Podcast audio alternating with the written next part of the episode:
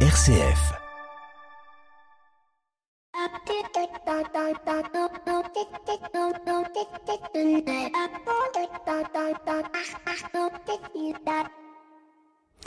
Bonjour à toutes et à tous. L'actualité est chargée en ce moment. Candidature à la présidentielle, Covid, relations Russie-Ukraine, bref, autant de sujets qui m'auraient permis de faire un petit billet. J'aurais pu aussi vous parler du Black Friday, de ces entreprises comme la Camif qui ferment pour l'occasion ou de ces entreprises de seconde main qui en profitent pour inviter à penser l'occasion plutôt que le neuf. J'aurais pu encore vous faire un focus sur les journées des personnes en situation de handicap, mais ce n'est pas cela dont je vais vous parler aujourd'hui. Cette semaine, c'est du Giving Tuesday dont je vais vous parler. Un événement dont vous avez peut-être entendu parler et qui vise à solliciter la générosité dans toutes les strates et sous toutes ses formes. Et parmi toutes ces initiatives, j'ai envie de vous évoquer une, celle du podcast Solidaire, un podcast porté par le Fonds de dotation Solidarité Grand Ouest, qui toute l'année collecte des fonds pour des projets associatifs en mettant en relation ces associations avec des entreprises et des particuliers via une plateforme de crowdfunding. Et avec cette mécanique vertueuse, quand un particulier donne 1 euro, le fonds de dotation donne 1 euro et l'entreprise partenaire donne 1, ce qui multiplie par 3 chaque euro collecté. Et dans le cadre du Giving Tuesday, ils ont lancé une initiative intéressante, le podcast solidaire. Une initiative quasiment unique où la fondation s'engage à reverser 1 euro par écoute du podcast. Podcast qui fait intervenir des associations dont la collecte est en cours. Un concept triplement vertueux. Premièrement, ça rapporte quand on écoute, pas besoin de dépenser de l'argent pour s'engager et être généreux. Deux, cela permet de faire parler des associations et de mieux les connaître et de parler de leurs projets, mais aussi des moyens de découvrir des témoignages de bénéficiaires de mieux connaître l'entreprise partenaire qui participe aux trois fois. Enfin, cela permet de soutenir la collecte qui est en cours si, à l'écoute, on se sent finalement une âme philanthropique. Donc, si vous êtes adepte de podcast, rendez-vous sur toutes les plateformes et même sur YouTube pour être généreux, le casque sur les oreilles. L'innovation philanthropique, c'est ça aussi. Bienvenue dans l'écho des solutions. L'écho des solutions. Patrick Longchamp. Voilà, bonjour à toutes et à tous. Très très heureux de vous retrouver dans l'écho des solutions en ce début du temps de l'Avent. Nous allons évoquer dans notre dossier la question du luxe. En effet, le moment des fêtes de Noël, c'est une sorte de compétition à celui qui pourrait avoir le cadeau le plus beau, le plus cher, le plus luxueux, celui qui se démarque. Mais quand on parle du luxe, est-ce qu'on parle toujours de la même chose? C'est ce que l'on va voir avec notre invité qui a fait un excellent ouvrage autour d'une cartographie de la géopolitique du luxe. Il est avec nous depuis nos studios de Nice. Il s'agit de Bruno Lavagna. Je le salue avant de le retrouver dans le dossier. Bonjour Bruno. Bonjour Patrick. Merci donc beaucoup d'être avec nous. On va voir hein, ce, que veut, ce que veut dire euh, la notion de luxe à travers le monde, à travers la planète. On retrouvera aussi euh, tous nos chroniqueurs, Pierre Collignon qui nous parlera pour les entrepreneurs et dirigeants chrétiens de la question du progrès. Maxime Dupont, lui, terminera son calendrier de l'Avent commencé la semaine dernière. Et François Gégard, lui, nous parlera de RSE et plutôt de la dimension sociale, le S de RSE. Et puis, euh, à la fin de chaque émission, vous retrouverez vos 7 minutes pour changer le monde. On va naviguer cette semaine on va parler du projet du Sextant, un projet mené en coopération avec le Canada et la France pour permettre à des jeunes en réinsertion ou en insertion de retrouver, de se reconnecter au monde en se déconnectant justement en prenant la mer. Mais on ouvre tout de suite euh, l'écho des solutions avec notre invité écho de cette semaine. Il s'agit de Jean-Hervé Lorenzi qui est le président fondateur du Cercle des économistes. Avec lui, on revient justement sur cette jeunesse sans emploi, sans formation et qui pourrait bien être source de croissance. En tout cas, c'est ce que nous dit la note qu'ils ont publiée en partenariat avec Mosaïque RH. On le retrouve tout de suite. L'invité écho, Patrick Longchamp.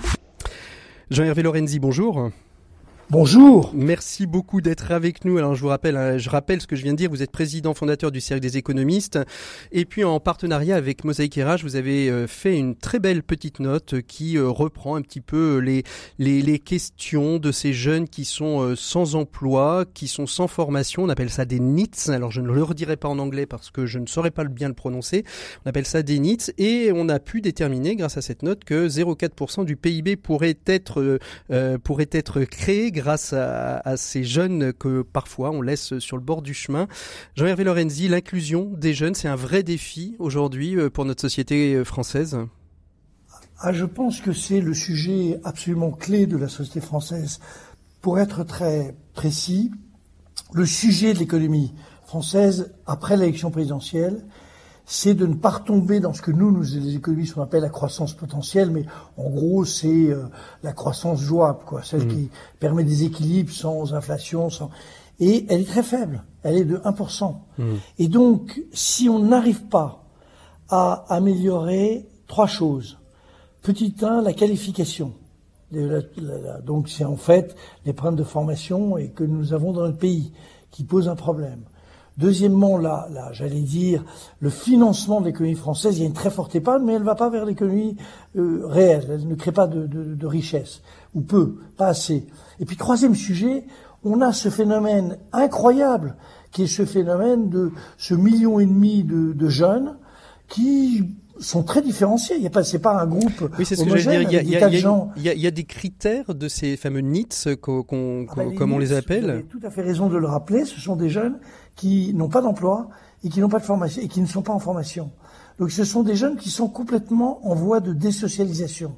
Et nous sommes un des pays les plus riches du monde, un des pays les plus redistributeurs du monde, et nous sommes le pays qui a le pourcentage de ces jeunes le plus élevé au monde. Je parle des grands pays. Mmh. Et donc c'est un, un, vrai scandale.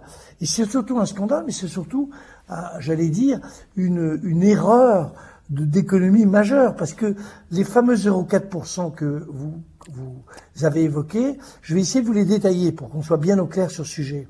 Ces jeunes, ils reçoivent quand même différentes allocations, ça dépend un peu qui ils sont, etc. Mais on, on calcule qu'en moyenne, ils touchent entre 10 000 et 12 000 euros. Les chiffres sont pas très précis par an. Ça coûte. Tout, tout aide, dirais tout, tout confondu, c'est ça, c'est des aides de l'État qui sont euh, entre le, loyer, le RSA, confondu. etc. Tout aide confondu. Donc ça re- re- rejoint, ça, ça donne un chiffre de 20, un peu plus de 20 milliards d'euros qui ne correspondent pas à la richesse créée. Donc il y a 20 milliards d'euros déjà qui sont évidemment utiles à ces jeunes. hein. Je suis pas du tout en train de remettre en cause le fait qu'il l'est, mais c'est évidemment une sorte par rapport à eux, par rapport aux souhaits que chacun peut avoir de réussir sa vie, c'est un gâchis. Jean-Hervé Deuxi- Lorenzi, oui, allez-y, continuez. Deuxièmement, Et deuxième sujet, si se mettait même pour, en pourcentage peut-être de 1 sur 3, 1 sur 2 à avoir une activité, à ce moment-là, de nouveau, on aurait 20 milliards. Donc, alors, après ça, je, je- j'enlève un peu de, de tout ça et j'arrive au fait que la fameuse croissance potentielle faible de la France pourrait être augmentée de manière assez significative si on était capable d'insérer ces jeunes alors avec des formations, j'allais dire rapides, avec des formations adaptées comme les écoles de la deuxième chance. Vous voyez, il ne s'agit pas de les ramener à l'école traditionnellement. Mais vous voyez que c'est peut-être le sujet sur un plan social, sur un plan humain, sur un plan économique, sur un plan politique absolument majeur. Et de mon point de vue, c'est le point, problème le plus important de notre Alors, pays. 0,4%, c'est un chiffre. Quels sont, quels sont les leviers aujourd'hui? Parce que on, on, on voit bien un, un million et demi de jeunes qui sont euh, sans emploi, qui ne sont pas en formation, euh, ils se désociabilisent. Est-ce que souvent c'est pas lié au fait qu'ils ne savent pas, qu'on ne les oriente pas, qu'ils ne connaissent pas euh, les, les endroits, les leviers qu'ils pourraient actionner pour euh, trouver une formation Ou est-ce que euh, ils considèrent que les 12 000 euros dont vous venez parler par an leur suffit largement? Non, non, non, non, non, non, ça c'est du. J'enlève tout de suite la deuxième remarque. Vous avez le même pourcentage que partout. Dans une classe, vous avez toujours euh, euh, sur une trentaine d'élèves. Euh, quand vous vous souvenez, quand vous étiez jeune, enfant, vous aviez toujours deux ou trois qui n'en ont absolument rien à faire. C'est le même pourcentage que partout. Donc euh, l'immense majorité de ces NITS, ils ont un seul but, un seul objectif, c'est de se socialiser.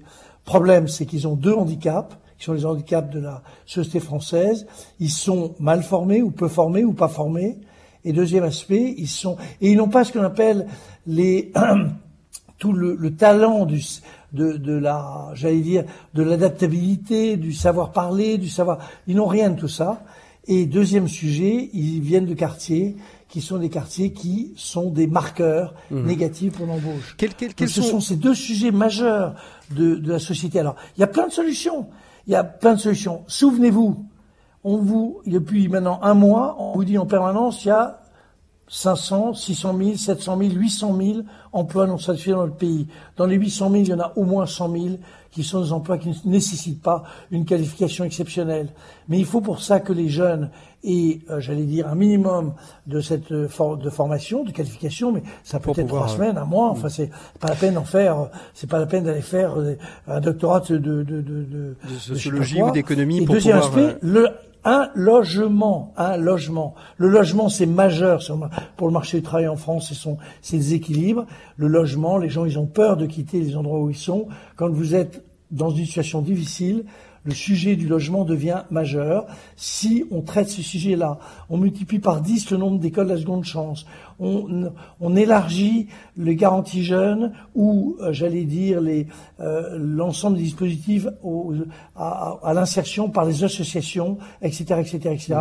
Il y a 10 solutions qui permettent non pas de résoudre le problème du million et demi, mais peut-être si on résolvait le problème de 200 000 ou 300 000, ce serait, déjà, formidable. Et ça, pour le moment, ça n'est pas le cas. On, on pourrait parler de plein d'autres choses, hein, la place des territoires euh, dans, dans, dans, ce dispositif, parce que bien évidemment, c'est pas c'est pas quelque chose de, de centralisé, ça doit être décentralisé, Jean-Hervé Lorenzi, et ce sera ma dernière euh, question.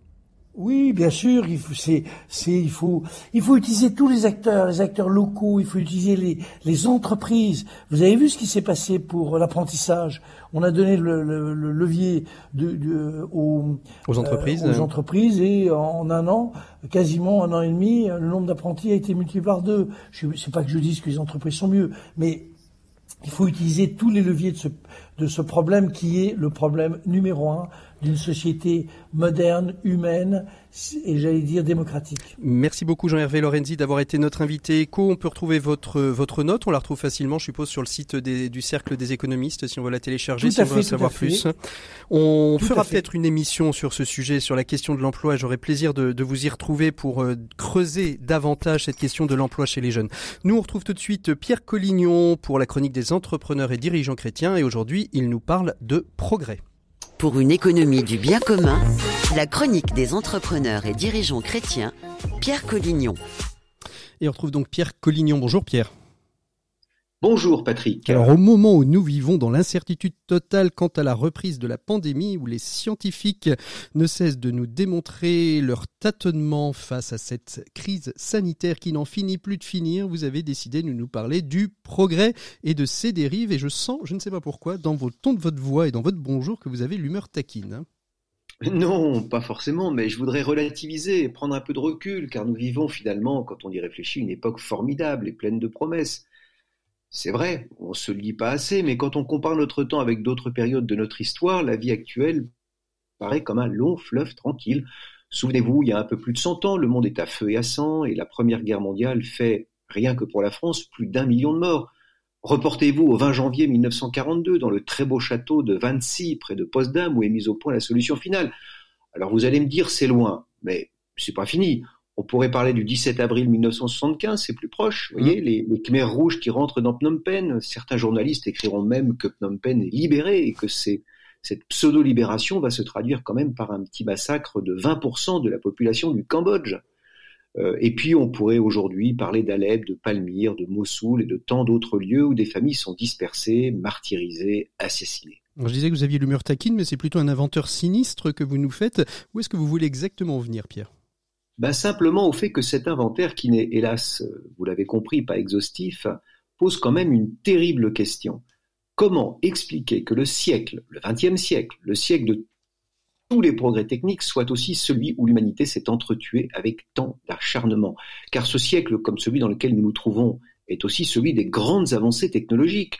Le XXIe siècle aussi est un siècle euh, dans le progrès, partout, dans tous les domaines. La science a fait des, des progrès, des bons extraordinaires. Le train, l'avion, euh, euh, la télévision, maintenant Internet, l'intelligence artificielle. Euh, enfin bref, on a vécu un siècle et on, démarre un début de siècle exceptionnellement riche sur ce plan-là. Ce qui donnerait tort donc Pierre au fameux mythe scientifique du 19e qui nous a inoculé cette idée que le monde serait meilleur à proportion de son développement technologique et scientifique.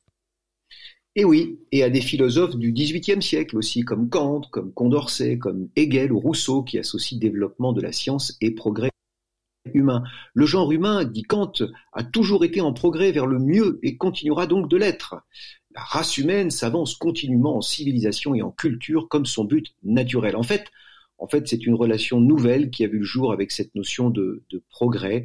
Mais cette religion porte en elle-même une erreur. Le progrès technique, avec tous les avantages et le bien qu'il a apporté, et Dieu sait s'il en a apporté, ne peut être dissocié d'un progrès moral. Le premier n'induit pas forcément le second, de sorte que le progrès technique peut très bien s'accompagner malheureusement d'une régression éthique et, comme je viens de le rappeler, ce ne sont pas les exemples qui manquent, y compris dans le monde de l'économie et le monde des entreprises en particulier. Alors pourquoi un tel, pourquoi un tel constat, Pierre? D'abord parce que dans le progrès technique, on peut accumuler les connaissances, vous voyez, on peut les empiler et se les transmettre, alors que le progrès moral, lui, est à reconquérir d'une certaine manière à chaque génération et pour chaque personne en particulier. Je prends un exemple. Pour fabriquer une voiture, il a fallu plusieurs siècles de découvertes et d'inventions qui se sont agrégées les unes aux autres et qui ont permis progressivement, à partir voilà, de l'invention de la roue, d'en arriver à ce moyen de locomotion que nous connaissons tous aujourd'hui. Mais, mais pour former un bon conducteur, il faut recommencer avec chaque postulant, recommencer à zéro, reprendre avec lui chaque comportement, chaque attitude, chaque geste qui en fera un conducteur respectueux des autres, soucieux de son environnement, etc. J'ajoute que que cette idéologie du progrès a conduit à une terrible déshumanisation de la société. On a pensé qu'en traitant la question du comment, le progrès, on pourrait résoudre les maux de l'humanité, de l'humanité, pardon. On avait alors juste oublié la question du pourquoi, qui est la question du sens, qui ressurgit aujourd'hui avec violence. Donc on le voit bien, y compris dans le monde économique, on en revient toujours à cette question du sens. Gageons qu'en apportant une réponse à cette question, l'homme retrouvera le chemin du réalisme et du bon sens, qui seuls peuvent réenchanter le monde. Alors voilà, euh, nous sommes entrés dans l'avant et, je ne peux pas m'empêcher de, souhaiter à tous et, à chacun de retrouver ce bon sens et ce chemin du réalisme. Merci beaucoup Pierre Collignon pour euh, cette euh, chronique engageante. Nous, on va faire une pause musicale euh, comme toutes les semaines dans l'écho des solutions. On retrouve notre invité tout de suite après. On va parler de la géopolitique du luxe. 40 fiches illustrées pour comprendre le monde. C'est ce que va nous présenter Bruno Lavagna d'ici quelques instants. Bonne écoute des programmes de RCF. À tout de suite.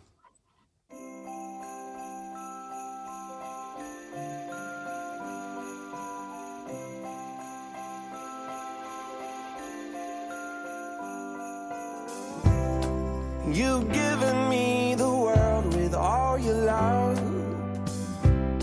So I got you something special just because I found a gift that's perfect. You're more than worth it. It's everything that you've been dreaming of. Oh, this is my love language. So I'll go ahead and say it. Cause you're on giving, and you deserve.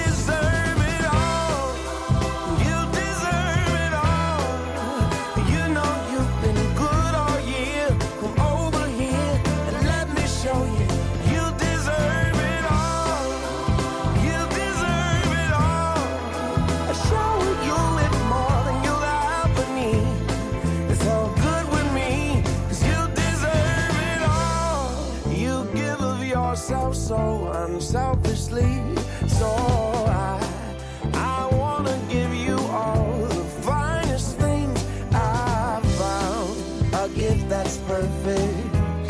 You're more than worth it. It's everything that you've been dreaming of. So treat yourself to something nice.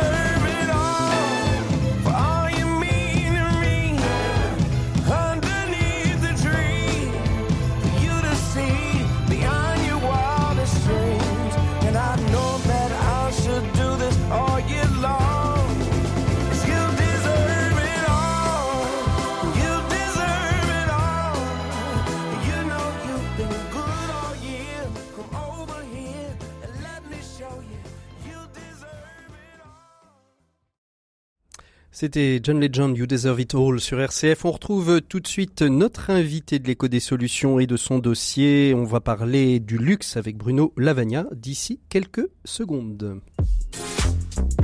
RCF, l'écho des solutions. Et on ouvre le dossier de cette semaine. À quelques semaines de Noël, il m'a semblé intéressant de nous pencher sur la question du luxe. Non pas que Noël soit un temps plus prédominant pour le luxe qu'à un autre moment, mais il n'empêche que dans l'imagerie d'Épinal, on nous montre toujours Noël comme la fête où l'on offrait une orange, fruit rare, cher et délicat, qui ne se trouvait pas à l'époque sur toutes les étals et toutes les épiceries. À ce moment-là, oui, la mondialisation n'était pas totalement encore arrivée, mais si aujourd'hui l'orange n'est plus de ce monde dans les cadeaux de Noël et au pied du sapin, il n'en demeure pas moins que Noël rime avec saumon, foie gras, chapon, et que c'est du luxe chez nous et qu'en est-il ailleurs? Quel est notre rapport au luxe? Pourquoi évoquer cette question autour de la géopolitique? Autant de questions que je vais évoquer avec euh, mon invité qui est Bruno Lavagna et qui est avec nous depuis Nice, Jean Bafouille ce, matin. Euh, bonjour euh, Bruno.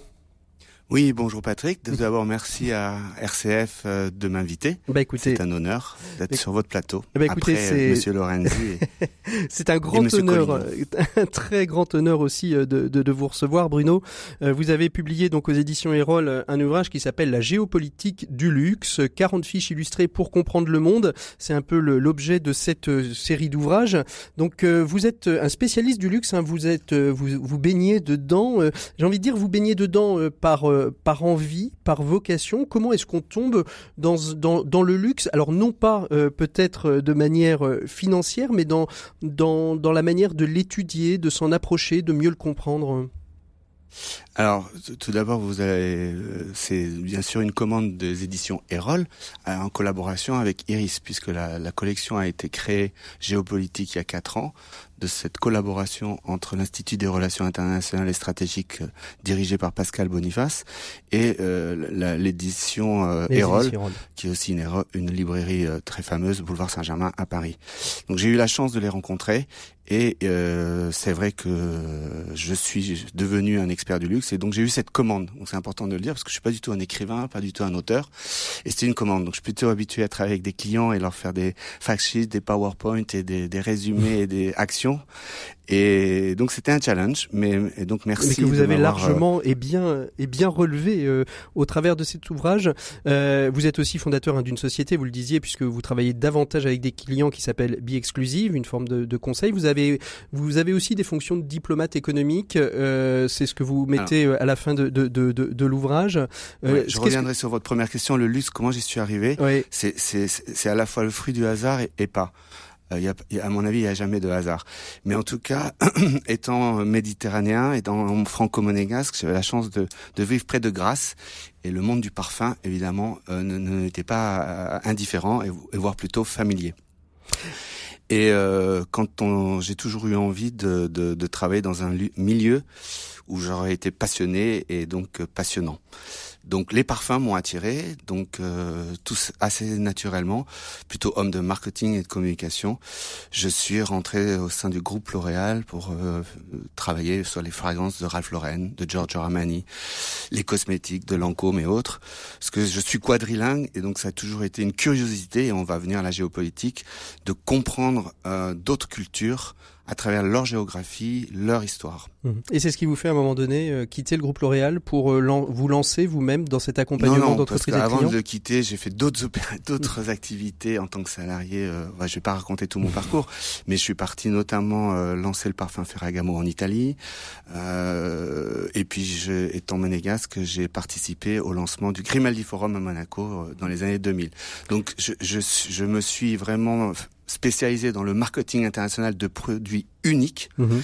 et avec un service exclusif, d'où 2004 où j'ai créé là pour, pour le coup à l'aube de mes 40 ans mhm. cette société euh, de bi exclusive qui est du conseil en stratégie, marketing, communication dans le domaine pas uniquement du luxe et je vais très vite spécifier ce que c'est que le luxe pour moi.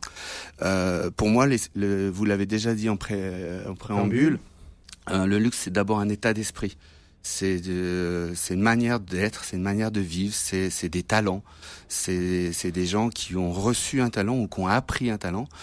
Euh, donc je veux donner un clin d'œil aux grands ateliers de France, à des maîtres d'art. Bien sûr, il y a euh, les groupes du CAC 40, les cols, les fameux cols, hein. donc euh, Kering, L'Oréal, Hermès, LVMH, on va pas tous les citer, Chanel. La France est pionnière, ça c'est clair. et justement, ce que j'explique dans mon livre, c'est comment euh, ce luxe, qui finalement chacun a son luxe, comment il est né. Donc la France a été très très forte pour le, le médiatiser, l'industrialiser et l'organiser. Donc ça, on le doit bien sûr à l'histoire française des, des, rois de France, euh, Louis XV, le roi Soleil, Versailles, et son ministre des Finances mmh. euh, remarquable qui, voulant prôner les talents français, ben, on a fait des industries et a promu ces artisans. D'où aujourd'hui le comité Colbert qui, qui rassemble toutes ces sociétés françaises de talent et autres. À quel moment euh, dans, l'histoire euh, on, peut parler d'une d'une euh, d'une évocation de la notion de luxe hein? Si on regarde, si on regarde, on peut dès, dès, dès j'ai envie de dire dès la préhistoire, le luxe c'est quelque chose qui est rare, qui est cher, qui donne envie, qui est beau. Donc on peut supposer que le luxe préexiste avec avec l'avènement la, de l'humanité. Mais est-ce qu'il y a un moment dans l'histoire où on parle vraiment du luxe en tant que tel? Ça devient un phénomène de société, ça devient quelque chose qui, est étudiable. Alors vous avez tout à fait raison. Je, je préciserai euh, le luxe, on l'a chacun. Comme je disais, chacun a son luxe. Donc chacun de nous, on a notre ADN luxe. On a une envie après une crise ou après ou pour se faire plaisir. Et souvent, euh, justement, Noël, c'est la notion aussi de partage. Donc tous les pays, toutes les cultures, toutes, euh, et c'est bien ce que j'aborde dans la première partie, c'est que je montre bien sûr que la France prédomine parce que ben, elle est connue, surconnue et qu'elle elle l'a admirablement euh, orchestrée et c'est connu euh, et reconnu. Mais euh, je parle aussi bien sûr du luxe italien, du luxe britannique, et puis je sors des frontières d'Europe euh, puisque j'ai la chance d'être l'Inde, vers le Japon, le Japon, l'Inde, le Moyen-Orient. Là, juste avant la, la Covid, j'étais invité par Louvre Abu Dhabi qui a une exposition les 10 ans du luxe, mhm. avec le MAD, donc le Musée des Arts Déco de Paris, et le Comité Colbert. Donc c'est extraordinaire de voir que chaque peuple, chaque pays a son luxe, a ses racines. J'enseigne à l'IUM, International University of Monaco, au Master Luxe, et ma première question, c'est géopolitique ou euh, luxe et Monaco, c'est qu'est-ce que pour vous le luxe? Qu'est-ce que pour vous la géopolitique? Donc bien sûr. Euh, Alors comment on marie justement Comment on marie justement le, luxe et la, et la géopolitique? Ça veut dire que qui dit géopolitique veut dire aussi euh, qu'il y a euh, des enjeux politiques, diplomatiques, économiques entre les États autour de la question du luxe? Bah, bien sûr, c'est ce que j'explique dans, dans ma première partie, c'est que le luxe bénéficie d'une géopolitique stable. Euh, on revient à, la pyramide de Maslow. Hein, Donc mhm. tout est basé sur l'individu. Donc euh, quand les trois euh, besoins primaires sont, sont administrés, c'est-à-dire boire, manger, dormir, on peut penser, et c'est déjà un luxe hein, pour mm. certains peuples, faut pas l'oublier. Donc, euh, il y a quand même suffisamment de gens, malheureusement, sur cette terre, sur les 7 milliards et demain 10 milliards, qui manquent d'eau, qui n'ont pas faim à leur faim et qui, qui n'ont pas de, de, lieu pour dormir. Euh, vous l'avez recité là avec les, les NITS. Euh, donc, ça peut être déjà un luxe d'avoir son logement, d'avoir un travail. Vous l'avez parlé dans la première euh, partie de cette émission. Donc, c'est vraiment cet état d'esprit. C'est donc chacun a son luxe.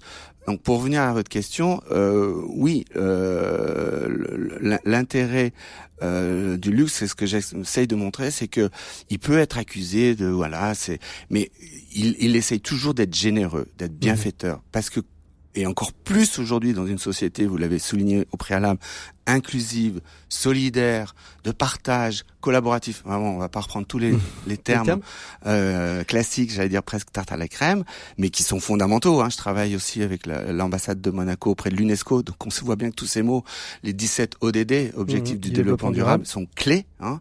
Euh, euh, en, quoi, en, quoi, justement est-ce qu'on peut rapprocher le, excusez-moi de vous interrompre, mais comment, en quoi on peut rapprocher 17 objectifs du développement durable du luxe Les objectifs du développement durable, c'est d'aller euh, euh, réduire la faim dans le monde, c'est de, c'est la zéro pauvreté, c'est une meilleure éducation pour tous, c'est l'égalité homme-femme, c'est le, bien-être des océans et des animaux. Comment est-ce qu'on peut rapprocher là où l'image du luxe tel que tel que le grand public peut le percevoir est souvent liée à l'exagération pollution, au gâchis. Je pense, je pense aux, pistes de ski au Moyen-Orient en plein désert. Je pense à des à, des gâchis énergétiques monumentaux.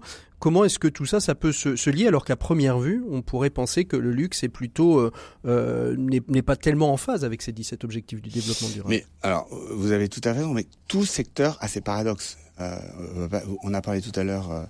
On va rester dans le monde du luxe, mais l'industrie de l'armement, c'est à la fois se défendre, mais malheureusement, c'est tuer des champs. Hmm. Donc, si on revient au luxe, euh, vous avez raison, il est attaqué, il est, parce que souvent il est jalousé aussi, euh, parce qu'avoir une Ferrari ou une Porsche ou se faire un bon gueuleton chez Alain Ducasse ou autre, mais ça peut être son plaisir. Il faut respecter le plaisir de chacun. Et, et souvent il le fait de façon collaborative avec quelqu'un. Donc il y a une notion de partage. Euh, pour revenir à votre question, comment lier les 17 euh, ODD, objectifs de développement durable, qui ont été élaborés par l'UNESCO et qui sont vraiment la clé euh, de voûte de tout ce qu'on entend aujourd'hui, G20, G7, Climate Change et autres. Par exemple, Giorgio Armani, pour qui j'ai travaillé dans les mondes des parfums, c'est un amoureux de l'eau. son île fétiche, c'est Piantarella, au sud de la Sicile. Eh ben, Joe de Giorgio Armani, Aqua for Life, mhm. c'est un parfum qui fait, qui sublime l'eau, et il y a une partie de chaque parfum qui est reversée à sa fondation Giorgio Armani euh, Aqua for Life. Mhm. Donc ça va aider à creuser des puits, à amener de l'eau à des, des, gens, à des peuples qui en manquent. Mhm. Donc euh, bien sûr le luxe dégage des marges, dégage, mais avec cette marge, euh, avant même que de, de, de vouloir s'afficher inclusif, sociétal et c'était son objectif, c'est d'être de, bien conscient que pour que des gens puissent mieux mieux vivre, faut mmh, d'abord leur donner les, les, choses essentielles et, de la vie. Et le luxe a été obligé un petit peu. Euh, alors, est-ce que c'était dans sa nature même euh, Vous parlez de, la, de, la, générosité. Est-ce que c'était dans sa nature même Et il y a quelques fiches qui le démontrent bien dans, dans, dans, dans votre ouvrage. Euh, quand on va manger, en effet, chez Alain Ducasse, c'est rare qu'on ait des produits de grande consommation ou des boîtes. Euh, donc, on travaille plus, en effet, les circuits courts, euh, les, les, les, les, les, produits du marché, les produits de saison. de même, quand on voit le, le, le, le, le cuir ou la, le travail de la tradition, etc. Donc c'était dans ces gènes. Mais est-ce qu'aujourd'hui, les nouvelles générations qui arrivent, et je pense euh, aux millénials, aux centennials, etc., elles poussent pas un peu plus le luxe parce qu'aujourd'hui, on veut bien, euh, on veut bien euh, dépenser de l'argent, mais on veut que ça ait du sens aussi. C'est la même chose dans le monde de l'emploi hein, et de l'économie. Hein. Mais vous avez tout à fait raison. On est dans un monde de sur, ça c'est l'homme de marketing, de communication qui parle, donc où on sait plus où donner de la tête. On est sursollicité par les réseaux sociaux, par les médias. Enfin c'est très bien. Mais à un moment, euh, euh comme euh, euh l'individu va se sentir euh, presque inondé, il va, il va se mettre en repli. Et le luxe aussi, ça je l'explique aussi bien, c'est prendre du temps, c'est prendre un, avoir se protéger, prendre un espace pour prendre du recul. C'est un des premiers luxes. Euh, donc on, on, revient à cette notion qui est vraiment individualiste, mais qu'on a envie de partager. Mmh. On revient à cette, cette euh, idée que derrière le luxe, qui, vous savez, j'allais dire médiatiquement, ça fait toujours bien de taper, de dire, de, et puis la jalousie, c'est une des grandes qualités humaines. Donc oui, bien sûr, mais il n'y a pas que. Si, si demain j'ai un peu d'argent, j'ai économisé, je, je peux m'offrir ou je peux offrir à ma femme, à, à un enfant Bref, c'est ma, ma première satisfaction. Hum. Est-ce qu'il y a une sorte, euh, est-ce que le luxe s'autorégule aussi un petit peu? C'est-à-dire, euh, on voit bien, euh, on voit bien que, par exemple, sur les sur les marchés, ce qui était luxueux, je parlais de l'orange au début dans mon introduction, mais ce qui était luxueux il y a il y a quelques années, les moins aujourd'hui, on, on voit bien, par exemple, de nouvelles tendances sur le sur le sur les nouvelles technologies. Les nouvelles technologies, c'est le royaume, ça peut être le royaume du luxe en fonction que on a son sa maison domotisée ou pas domotisée que euh, est-ce qu'il y a des évolutions? Est-ce que le luxe s'autorégule entre eux? Alors, euh, déjà, euh, faut bien comprendre que le, luxe souvent est précurseur, donc et innovant, mais peut être suiveur. Il y a deux domaines où il a, il a été, il a suivi de fait. C'est, dans le monde du travel retail, ou mm-hmm. le, monde du duty free du voyage et du digital. pour revenir à votre question, le, le, le, luxe, c'est quelquefois de, de, renouer avec des traditions. Donc l'orange dont vous parlez, euh, la, la, bonne mandarine, la bonne orange de notre cher pays, la Méditerranée ou ça, ça, peut être euh, dans les, les 12 euh, desserts de Noël quelque chose d'extrêmement encore. Euh, Là, vous prenez la tradition du, du Sud, les 12 desserts de Noël. Non, c'est pas que une tradition, mais enfin ça vient quand même de, de la Méditerranée. C'est vrai, c'est vrai. Donc il y a il y a toute une connotation euh, euh, méditerranéenne. Mais pour revenir à votre question, il y a toujours des, des, des, des fondamentaux qui résistent et qui sont améliorés. Et puis, évidemment, l'être humain est avide de curiosité. Puis, il, crée, il, y a le progrès. Donc, ça serait ridicule de ne pas en profiter. Donc, nouvelles technologies, euh, nouvelles habitudes et autres. notre jeunesse, moi, j'ai très confiance en, en notre jeunesse. J'ai quatre enfants. C'est, c'est, ils sont, euh, ils sont hyper mobilisés, mais sainement, mmh. parce que ils, ils, veulent vivre bien, ils veulent vivre mieux. Et donc, il, il faut jamais oublier que le consommateur, c'est lui qui a le dernier mot. Il achète ou pas. Et ça, le luxe l'a très très bien compris. C'est-à-dire que quel que soit son âge, parce qu'il faut se renouveler, c'est très bien. sûr. De, de, de, mais regardez le monde de l'horlogerie. C'est, magique. Quand vous achetez une montre, et Dieu sait s'il y a des prix qui sont juste faramineux. Absolument. Je parle même pas des, l'équivalent d'un petit appartement sur les montres. Euh. parce qu'il y a cette notion de transmission. De, de je l'achète, mais peut-être que mon fils l'aura et mon petit-fils ou ma petite-fille ou ma fille. Hmm. Bref, il y, a cette volonté de l'acheter pour que ça dure. Et donc ça, c'est toute la noblesse du luxe, parce que ça va être super qualité. Quelquefois même, on va créer le désir, parce que du coup, ça va être lent et long à, construire à construire, pardonnez-moi, ou à, fabriquer, mais ça fait partie du, de ce luxe, c'est d'attendre.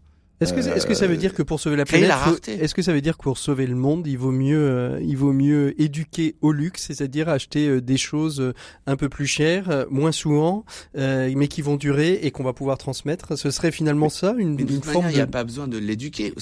Moi, j'ai une confiance en, en, en, l'homme et la femme. Euh, c'est bien les inputs d'aujourd'hui.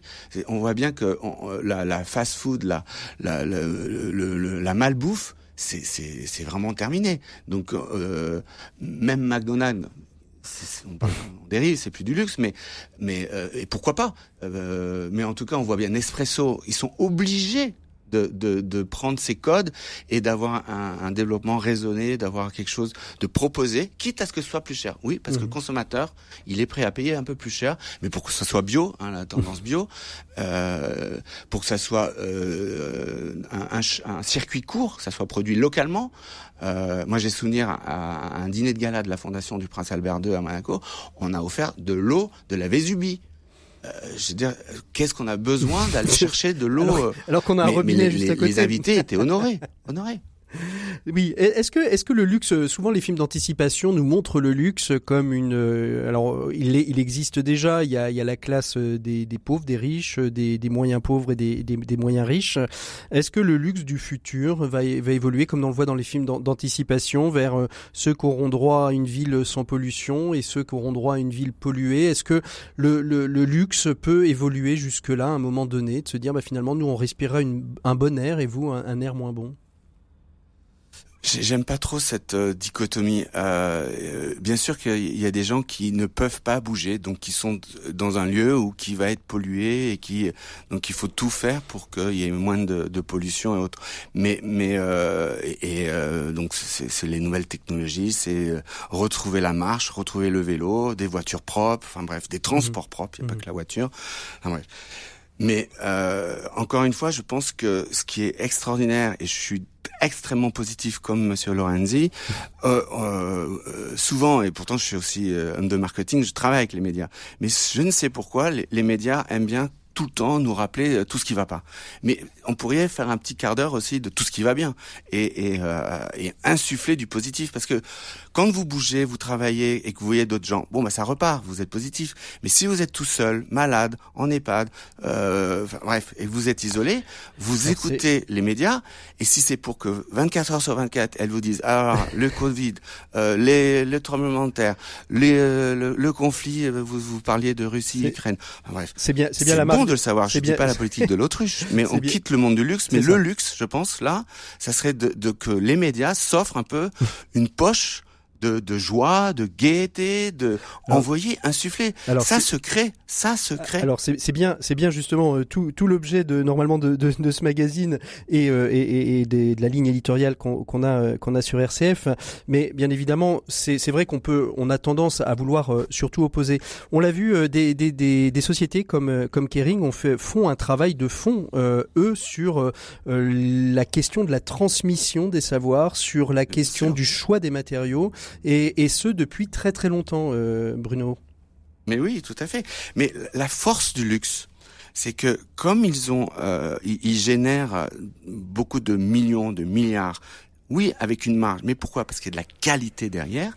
Cette, cette marge, ils ont une, c'est même pas une obligation, c'est dans leur ADN aussi, les grands groupes, vous voyez, mais c'est, historique. Et heureusement que des Bernard Arnault, des François Pinault, des, des maisons euh, euh, Wertheimer, des Dumas chez Hermès, ont cette générosité. Vous l'avez vu avec Notre-Dame, dans le quart de seconde dans les 24 heures, c'est les grands groupes de luxe qui ont dit allez 100 millions.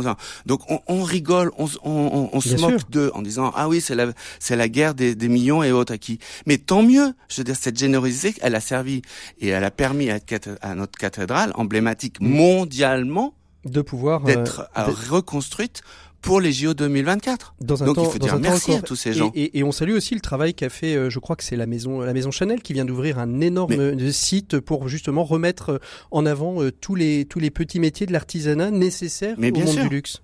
Mais alors, donc, vous touchez deux, deux clés euh, de ce que j'essaye de décrire. Et on est dans la géopolitique parce que c'est mondial et qu'ils le font parce que euh, c'est pas qu'ils profitent. Ils, la, la, la, géopolitique aide à y aller. Quand un pays est fermé, mmh. c'est une dictature, ça va être compliqué mmh. euh, d'avoir accès aux consommateurs et de pouvoir vendre des produits. Donc c'est clé. L'industrie du luxe qui est internationale euh, ah, et, ne parlons pas que de, des marques françaises, euh, les marques italiennes, Prada, Gucci, mais les marques aussi qu'on voit émergentes chinoises, Icicle, indiennes, russes, enfin, euh, encore une fois dans le monde entier, elles profitent de cette mondialisation. Et donc, c'est très important de, de voir que chacun a envie aussi il y a un effet patriotique, nationaliste. Eh bien, eh bien, on va on va rester on va rester sur cette euh, sur dernière phrase sur la, la dimension euh, euh, engageante patriotique que peut être le luxe. Merci beaucoup Bruno Lavagna d'avoir été notre invité. Je rappelle que vous avez édité la géopolitique du luxe aux éditions Erol en partenariat avec l'Iris. Merci beaucoup d'avoir été notre invité du dossier de cette semaine. Nous on continue tout de suite avec les décodeurs de l'écho et François Gégard. On parle de RSE et de la partie sociale justement dans la RSE. Les décodeurs de l'écho, François Gégard. Voilà, on retrouve François Gégard pour euh, son décodage de la RSE, les décodeurs de l'écho autour de la RSE. Bonjour François. Bonjour Patrick. Alors la RSE, la RSE, c'est très bien tout ça, mais le social, le social, qu'est-ce qu'on en fait? Alors c'est vrai que lorsque l'on parle de RSE, responsabilité sociale et environnementale des entreprises, nous abordons souvent et assez naturellement les problématiques environnementales avec les problématiques climat qui peuvent exister dans le monde aujourd'hui. Mais l'on on oublie souvent de parler du S de la RSE, c'est-à-dire du volet social. Et je vous propose aujourd'hui d'approfondir cette dimension sociale de la RSE. Eh ben, en la matière, en la matière, bon nombre d'entreprises euh, font du social sans le savoir, comme euh, Monsieur Jourdan dans Molière faisait de la prose. Elles ont une politique euh, sociale, mais souvent cette dernière n'est pas organisée et non plus réajustée au fil de l'eau pour être en phase avec les attentes de ses parties prenantes et notamment de ses salariés. Alors comment, comment justement bien mener la question des parties prenantes et des salariés? Alors, en matière sociale, il y a beaucoup de sujets qui méritent d'être étudiés. Bien sûr, il y a d'abord la nature du contrat de collaboration ou de travail, sa périodicité et sa pérennité. Est-ce qu'on est en intérim, en CDD, en CDI, en prestation d'auto-entrepreneur qui souvent se mêle un peu avec la notion, se mélange un peu avec la notion de euh, contrat de travail classique. Bien sûr, il y a la rémunération qui est un sujet essentiel, ça c'est évident pour tout le monde, mais il y a aussi, il faut aussi se préoccuper de la protection sociale, la mise en perspective des engagements retraite et les avantages divers qui rendent la vie du travail plus euh, facile, les tickets restaurants, les cadeaux de Noël, c'est la période, et euh, les chèques vacances par exemple. Il y a aussi, il est aussi important de se poser des questions sur la manière dont les salariés sont associés à la réussite de l'entreprise, c'est-à-dire tous les sujets qui vont tourner autour de l'intéressement et de la participation. De plus en plus, l'organisation du travail prend aussi une place prépondérante. Le télétravail ou pas le télétravail, l'organisation dans le lieu du travail de, des bureaux ou de, des lieux sur lesquels on peut travailler. Et puis, bien sûr, toute la problématique de l'accessibilité au travail, des temps de transport qui sont de plus en plus importants. Et, la formation dans tout ça, euh, François Gégard, elle participe aussi à cette amélioration de, du, du temps de travail, du milieu de travail? Alors c'est souvent un sujet qui est un peu oublié, mais tous les collaborateurs sont informés régulièrement. C'est la valeur euh, importante pour l'entreprise parce que c'est la manière dont elle va pouvoir s'adapter à ces marchés. Comment mesurer l'adhésion au projet d'entreprise si ce n'est pas avant tout euh, par de la formation et de l'intégration dans euh, la vie même de l'entreprise? Il y a aussi d'autres sujets essentiels qu'il ne faut pas oublier, bien sûr celle de la parité, de la diversité des profils, qui sont une source de richesse euh, pour une meilleure adaptation de l'entreprise aux besoins des marchés sur lesquels elle intervient. La capacité d'inclusion des personnes en situation de handicap, qui doit être aussi nettement améliorée en entreprise, est clairement un signe de maturité de la politique sociale de l'entreprise. Mais travailler tous ces sujets ne se fait pas spontanément. Il faut écrire sa politique sociale, la planifier dans le temps et prendre le temps d'associer les salariés et ou les sous-traitants à la mise en place de cette finalité. En tant qu'expert comptable, nous accompagnons euh, très souvent les entreprises aussi sur cette voie, pas simplement sur les éléments financiers, et l'on se rend compte qu'il y a encore beaucoup de travail à faire, notamment dans les PME et les ETI. Ce n'est qu'en planifiant ces sujets, en les traitant les uns après les autres, que l'on parvient à monter une politique sociale structurée et à construire son esprit d'entreprise. Et c'est probablement le défi majeur de la politique sociale de la RSE, c'est de faire en sorte que l'on a cet esprit d'entreprise qui permet le rebond nécessaire pour faire face aux défis économiques et sociétaux de l'entreprise. Merci beaucoup François Gégard. On se retrouve le mois prochain. D'ici portez, d'ici là, pardon, portez-vous bien et on se retrouve après euh, après les fêtes de Noël. On se retrouvera très exactement le jour de l'an, François. Donc euh, ce sera peut-être un moyen de vous souhaiter une bonne année, une bonne année aux entreprises avec une démarche RSE. À très bientôt. Ce sera avec plaisir. On se retrouve, on retrouve tout de suite Maxime Dupont et son Open Space. il continue son calendrier de l'avant qu'il avait commencé la semaine dernière. Open Space, Maxime Dupont. Voilà, il est là avec son calendrier de l'Avent. Il nous en avait promis une deuxième partie. Bonjour Maxime. Bonjour Patrick, je sais que vous l'avez attendu pendant toute une semaine, ça y est, le voilà. Le calendrier de l'Avent du manager, la boîte de chocolat du cadre moderne, le petit plaisir différent chaque jour pour attendre Noël, deuxième partie. Alors on s'était arrêté euh, au 10 décembre avec une journée sans visioconférence. On vous écoute donc pour la suite et fin de votre calendrier de l'Avent Maxime. Alors le 11, livraison de votre arbre de Noël offert par le bureau bien sûr, mais avec surtout le service le plus nécessaire, l'accrochage des guirlandes et des boules qui, il faut le reconnaître, vous a toujours un peu gonflé. Le 12, le classique texto du patron du dimanche soir, mais cette fois-ci, vous demandant de ne pas venir trop tôt le lendemain au bureau, ça n'est pas la peine. Puisque le 13, ce sera la journée de promotion de la sieste au bureau avec démonstration et installation de chaises de repos. Le 14, on coupe un peu avec une journée The Office, avec projection en continu des saisons de la seule série qui parle bien de la vie au bureau.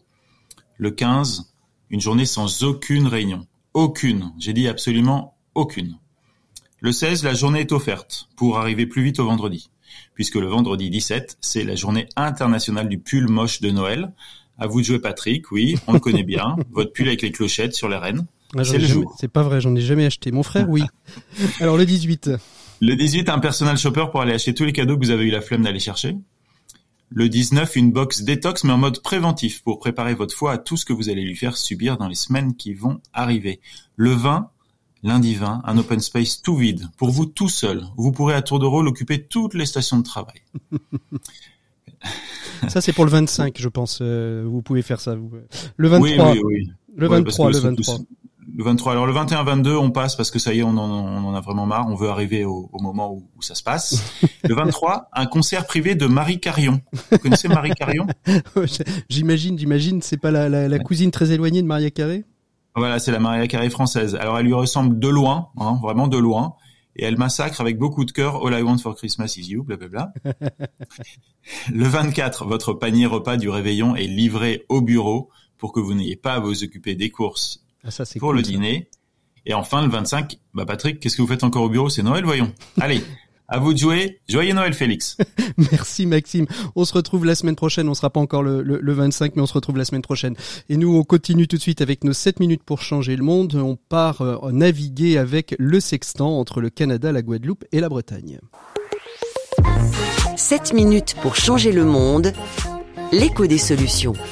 Et je vous l'annonçais au début de l'émission, nous allons partir pour ces 7 minutes euh, pour changer le monde de l'autre côté de l'Atlantique puisque nous allons au Canada où c'est le matin. Et j'ai le plaisir d'accueillir Clément Leroux, euh, chef de projet au Sextant. Le Sextant, c'est un projet qui va permettre à des jeunes de naviguer, naviguer pour leur permettre de se reconnecter au monde, se reconnecter au monde en partant au large. C'est un peu ça l'idée du projet du Sextant, Clément Leroux? Euh, Oui, l'idée du Sextant port d'attache, c'est d'offrir à des jeunes adultes en réinsertion la possibilité de vivre une aventure, une histoire à raconter, à travers laquelle ils vont pouvoir développer des compétences personnelles et professionnelles. Qu'est-ce qui va se passer euh, pendant cette période euh, de navigation? Et je suppose que cette période de navigation n'est que l'épiphénomène d'une longue préparation?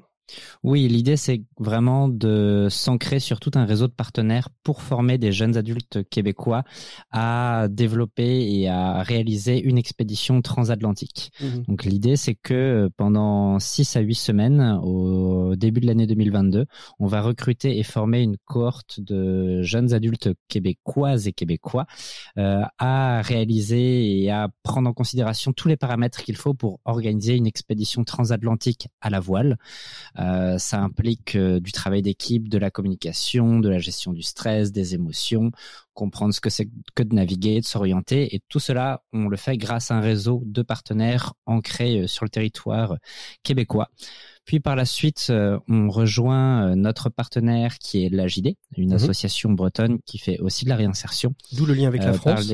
Tout à fait. C'est en effet un projet de coopération internationale entre la France et le Québec. Donc nous rejoignons le Rara Avis, qui est un bateau de l'AJD.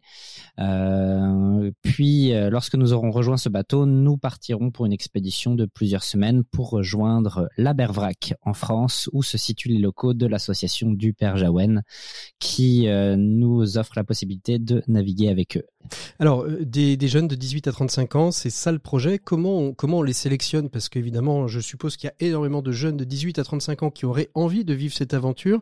Il faut faire des choix. Quels sont les critères? Il y a des critères particuliers pour euh, participer à, cette, à cette aventure? Euh, Oui, il y a deux critères techniques et deux autres critères plus larges, on va dire. Euh, le premier critère, c'est d'avoir en effet entre 18 et 35 ans et d'avoir une autorisation médicale qui euh, permette aux aux, participants justement de voyager euh, à travers cette aventure.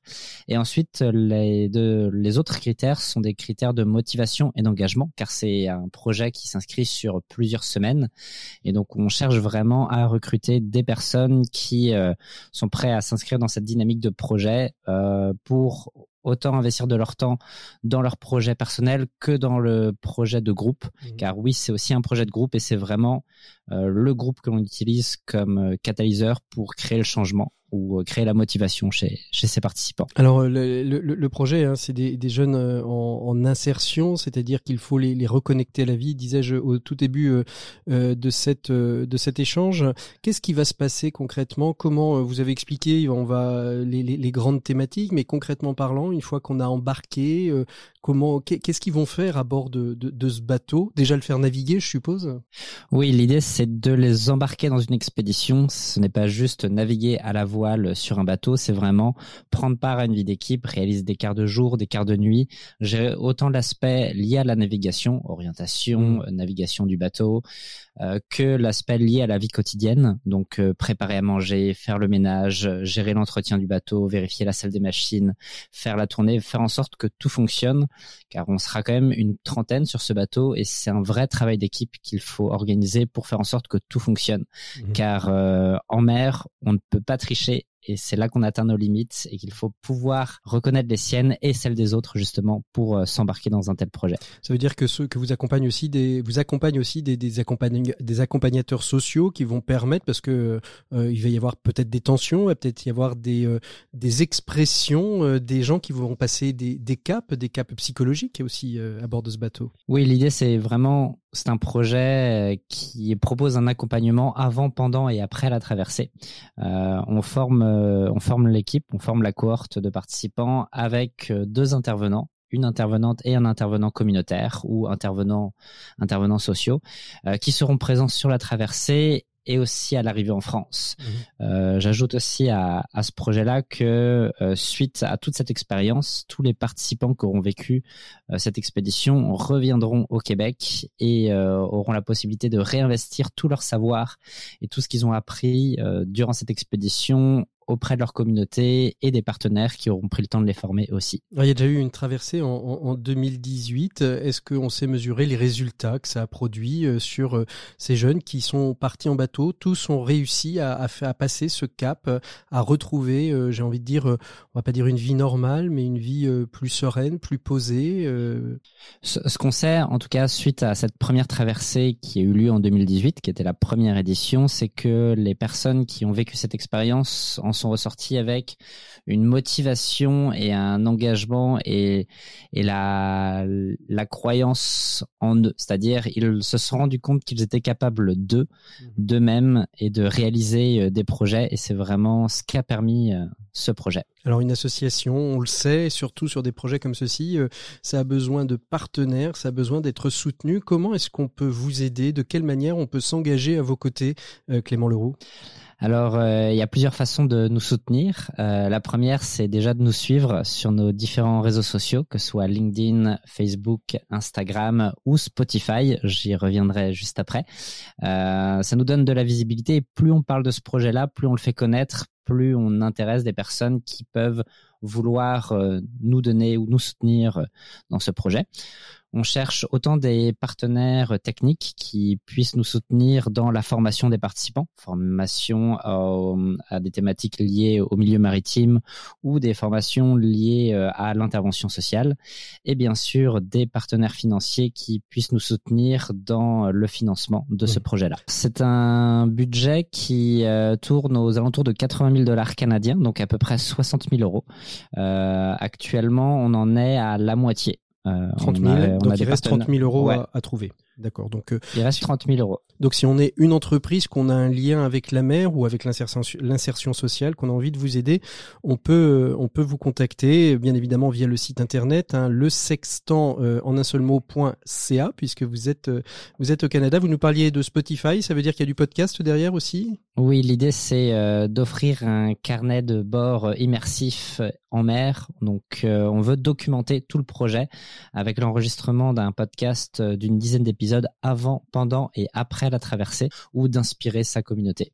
Clément Leroux, merci beaucoup d'avoir été notre invité de ces 7 minutes pour changer le monde. Je rappelle, hein, le sextant en un seul mot, point CA pour pouvoir avoir toutes les informations sur cette belle expédition en préparation. On souhaite réellement que vous puissiez euh, la réaliser, que le Covid ne vienne pas euh, s'inviter, euh, malheureusement s'inviter à la fête. En tout cas, et puis que vous ayez aussi les financements pour pouvoir assurer ce voyage. Merci beaucoup donc d'avoir été avec nous.